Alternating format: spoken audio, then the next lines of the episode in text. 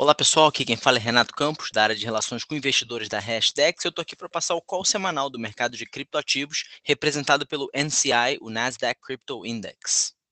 E o Nasdaq Crypto Index fechou domingo, dia 6 de novembro, 2,3% acima da semana passada.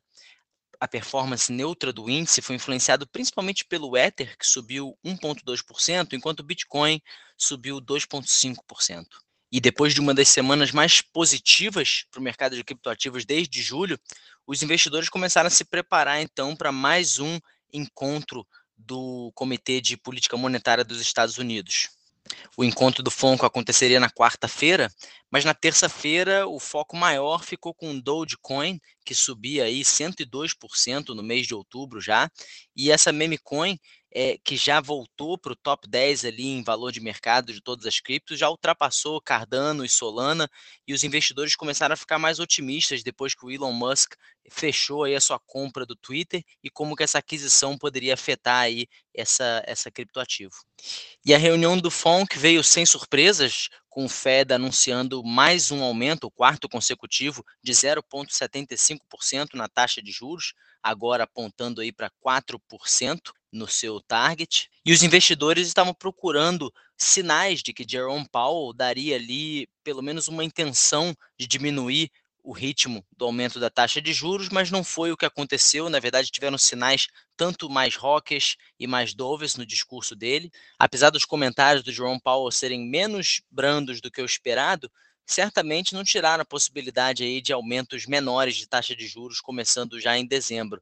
E essa postura meio ambígua do Fed acabou causando aí o preço do Bitcoin e do Ether para cair mais do que 2,5% e quarta-feira à noite tanto Bitcoin quanto o Ether alcançaram as mínimas da semana com Bitcoin perto dos 20 mil dólares e o Ether perto dos 1.500 dólares.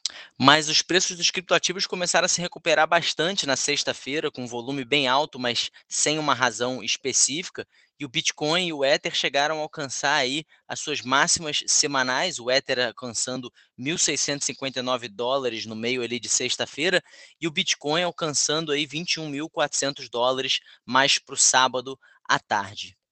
Bom, e para essa semana a gente vai ficar de olho nas eleições de meio de mandato aí nos Estados Unidos, onde vão ser eleitos novos senadores e novos deputados. O mercado costuma reagir positivamente quando o resultado fica meio dividido entre republicanos é, e democratas, mas mais importante, essa eleição ela vai trazer aí talvez novos ares para as leis de regulação do mercado de criptoativos que tem estado um pouco dormente aí pela maioria do ano de 2022. Já na sexta-feira a gente vai ter mais uma leitura aí do CPI, a, o principal índice de inflação aí nos Estados Unidos. E quanto a notícias interessantes, o Bank for International Settlements, o Banco Internacional de Compensações, uma instituição privada que ajuda bancos centrais mundo afora, anunciou um projeto dizendo que vai utilizar finanças descentralizadas para reduzir o custo e melhorar a eficiência das transferências internacionais.